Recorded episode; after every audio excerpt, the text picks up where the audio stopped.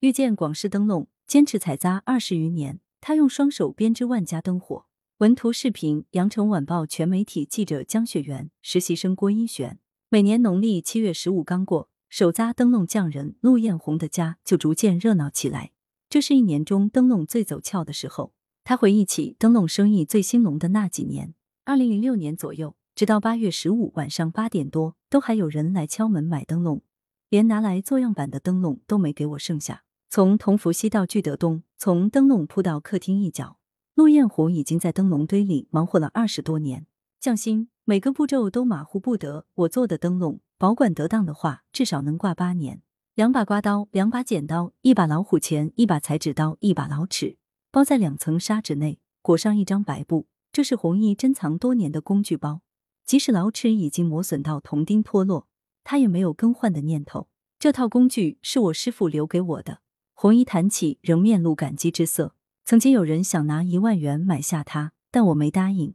手扎灯笼的制作工序相当繁琐，消灭、开齿、扎架、蒙纸、画图、喷色、扫精油，每个步骤都马虎不得。消灭是最考功夫，也是最吃力的。红影一手持刮刀利落的削竹，一手细细丈量着竹篾宽度是否等一。除了手法，竹篾的选材也相当讲究，冬前的竹子最好。从前师傅在世时，都是直接向老竹农买来六米长的竹子，摆在同福西带天井的旧居里。现在条件不允许了，我只能一捆一捆的买别人开好的竹子。红衣不无遗憾地说：“削好篾，只见红衣指尖巧劲一使，将几根竹篾掰成等大的圆环，把裁好的砂纸条仔细的绑在几根竹篾的连接处。这砂纸条也有巧思呢，凡经他手的纸条。”都被扭成麻花状，再大的力都难以扯断。再用手指蘸点提前煮好的浆糊，抹在绳结处，结实的竹架便成型了。一套完整的工序通常需要耗时两天，稍复杂的灯笼样式甚至要花上二十来天。买材料是我一个人，做灯笼也是我一个人，卖灯笼还是我一个人。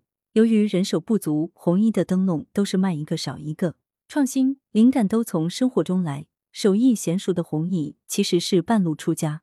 一九九九年，刚从茶楼退休的他，凭借着与采扎大师关根的多年街坊情谊，拜入其门下。他从买菜、做饭、清扫等家务活开始干起，偶尔帮师傅做一些煮浆糊、开竹篾的零碎活。师傅说让我帮他三个月，现在我才知道他是在考察我，看我能不能静下心坐得住。弘毅说，一日午后，师傅的儿子鼓励他：“你偷一个灯笼架回去。”自己拆开做给他看一下。弘毅壮着胆子偷偷烧了个竹架回家。几日后做好拿给师傅一瞧，得到个还可以的评价。自此，弘毅开始正式上手做灯笼了。八月十五赏月用的水果灯节节通的莲藕灯，年年有余的彩鱼灯，寓意着晚辈是长辈心头肉的披皮成八角灯。弘毅现在制作的许多样式都是从师傅那传下来的。为了赶上潮流，他不停的琢磨新款式。我的灵感都是从生活中来。有次顾客来访，一个小朋友指着红色的星星灯说：“星星是黄色的。”弘毅默默记下了，做了盏黄色星星灯，还贴了张俏皮的卡通贴纸。从未学过绘画的弘毅，仅凭一张纸一支笔，大致勾勒出自己脑海中的灯笼样式。新娘轿、新人船、神舟七号、广州塔，传统手扎灯笼在他灵巧的手下焕新。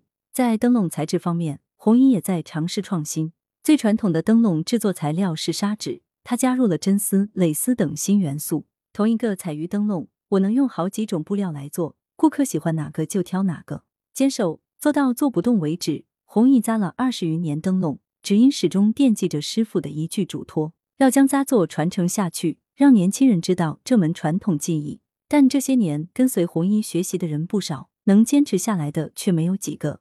对此，弘毅表示理解。这行需要耐心，而且挣的都是辛苦钱。但他仍希望能有个年轻人来接他的班。常年与粗糙的竹篾打交道，红衣的双手早已布满了茧。我就靠这双手做出了这么多东西。一只眼睛也因早些年开篾时被竹屑溅伤，视力受损严重。家里人有时不理解，但红姨说，他们觉得我这么辛苦又这么折腾，家里也被搞得乱七八糟的。但是他们管不了我，我就喜欢做。有人来欣赏，我更欢喜；没人来，我自己看一下也开心。红姨坦言自己没有二次退休的计划，我的愿望就是一直做下去，做到做不动为止。